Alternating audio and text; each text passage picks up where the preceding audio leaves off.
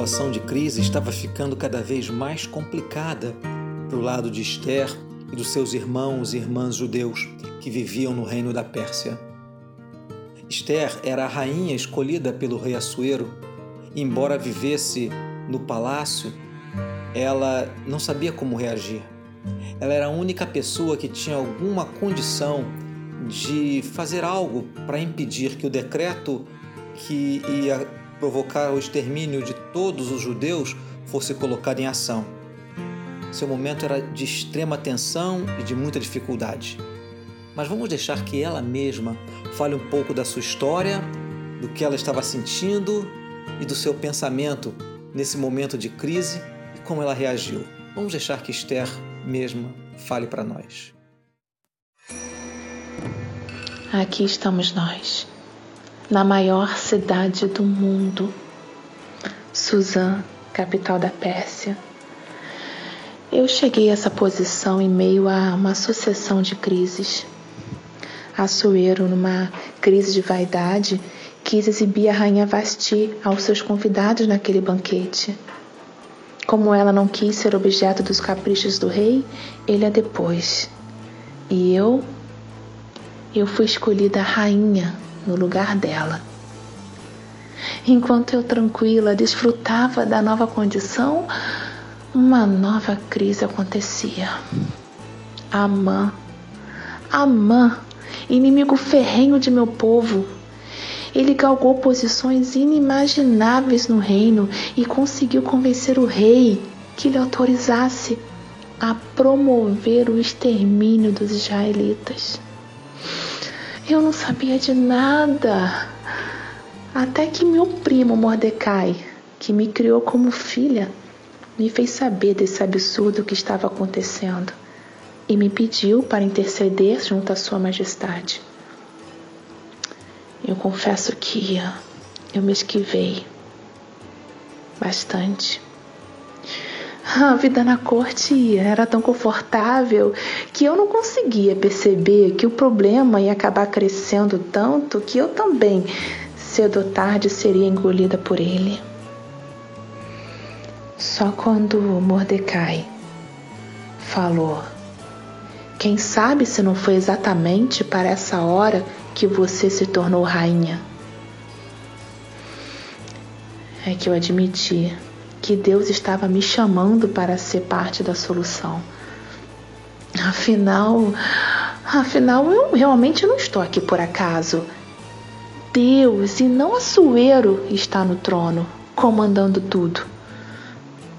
Agora que eu já estou consciente do meu papel, já tracei na minha cabeça as estratégias que precisarei seguir para ajudar meu povo. Vou convidar o rei e a mãe para uns banquetes e na hora certa vou lembrar a Assuero de que foi meu primo quem evitou aquele complô contra ele. Como ele pode ter se esquecido disso, meu Deus? E vou denunciar todas as más intenções de Amã. Mas, apesar de ser agora a preferida do rei, eu tenho que admitir, eu estou muitíssimo preocupada. Ah, ninguém, ninguém entra na sala do trono sem ser chamado. E isso dá morte. Esse é um passo no escuro, mas que precisa ser dado. Eu não tenho como controlar o humor do rei. Mas eu sei que a bênção de Deus para o povo nessa hora passa por mim. Por isso, eu estabeleci esse compromisso de buscar o meu Deus em oração e jejum. Eu e todos os meus irmãos e irmãs israelitas. Tenho claras as minhas táticas, mas a minha alma precisa estar sintonizada com Deus para que a minha ação seja abençoadora. Disso eu tenho certeza. Isso me fortalece. Por isso, vou seguir em frente, com coragem e fé. Ele está à minha frente. Ele está à minha frente.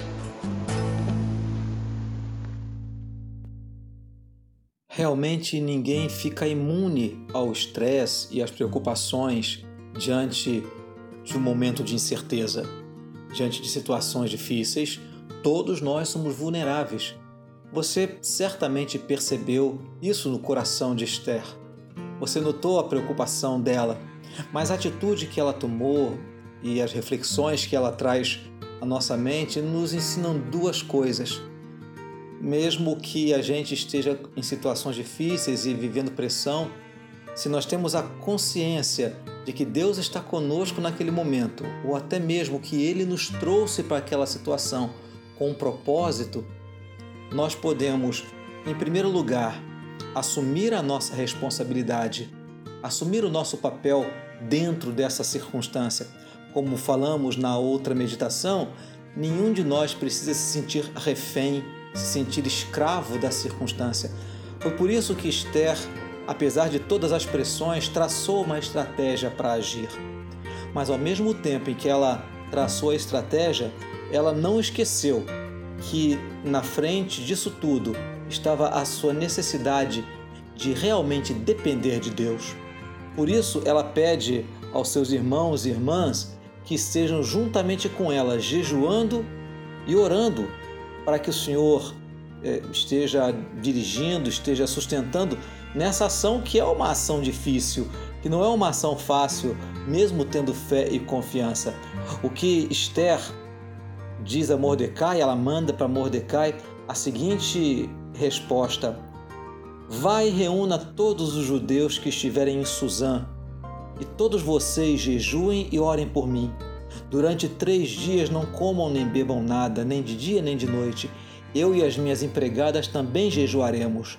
Depois irei falar com o rei, mesmo sendo contra a lei. Se eu tiver de morrer por causa disso, eu morrerei. Então, o que Esther decide fazer é ter uma atitude concreta, pensada, mas também descreve a sua dependência de Deus. É assim que eu e você podemos ser nesse momento devemos pensar como lidar com todo esse instante que nós estamos vivendo, com as pressões, talvez de ficarmos confinados durante muito tempo, as preocupações que nós temos do sustento próprio e pensar em estratégias inteligentes, hábeis, mas também colocar tudo isso nas mãos do Senhor, sabendo que Ele tem conduzido o processo. Que a gente aprenda a agir assim com a atitude de Esther e assim a gente viva esse momento diferente de preocupação, mas com coragem, sendo protagonistas da história e não no sentido, no sentido jogados de um lado para o outro. O Senhor está conosco, o Senhor está no comando, por isso a gente pode confiar e prosseguir. Deus te abençoe muito.